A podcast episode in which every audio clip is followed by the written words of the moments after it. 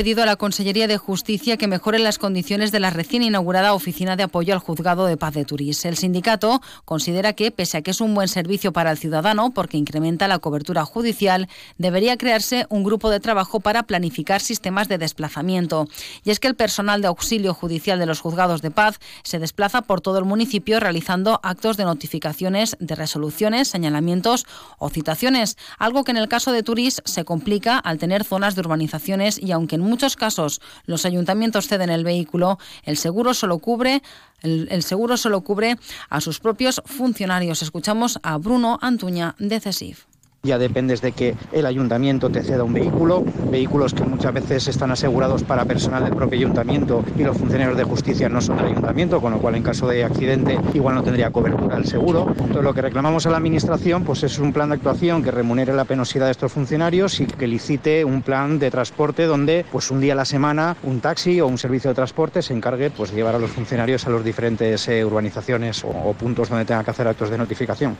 Antuña también ha hecho hincapié en la aplicación de un complemento de penosidad, ya que el personal de auxilio judicial realiza notificaciones, por ejemplo, de asuntos penales en barrios conflictivos y en solitario. Y seguimos hablando de CESIF porque el sindicato ha denunciado la pérdida del 65% de plantilla de operadores de tráfico en la oficina local de Alcira y por ello pide refuerzos urgentes. Así de los 23 operadores con que se contaban 2018, en 2008 se ha empezado el 2024 con tan solo 8. Además, también se ha perdido un examinador, ya que un únicamente cuenta con cuatro para atender todo el sur de la provincia de Valencia. La central sindical hace hincapié en que esta disminución del número de efectivos repercute directamente en la calidad de la atención que se da a la ciudadanía con retrasos en la cita previa. Escuchamos a Ezequiel Archilla de CESIF. Esto es la consecuencia de las jubilaciones y los traslados que se han producido desde entonces y de la dejadez tanto del Ministerio de Hacienda como de la Dirección General de Tráfico, que son los responsables de la escasez de funcionarios de tráfico en el organismo. Desde CESIF exigimos ya a la Dirección General de Tráfico la convocatoria de un concurso general de traslados de tráfico con plazas de operadores de información en Alcira y que convoque todas las vacantes que existen en la actualidad.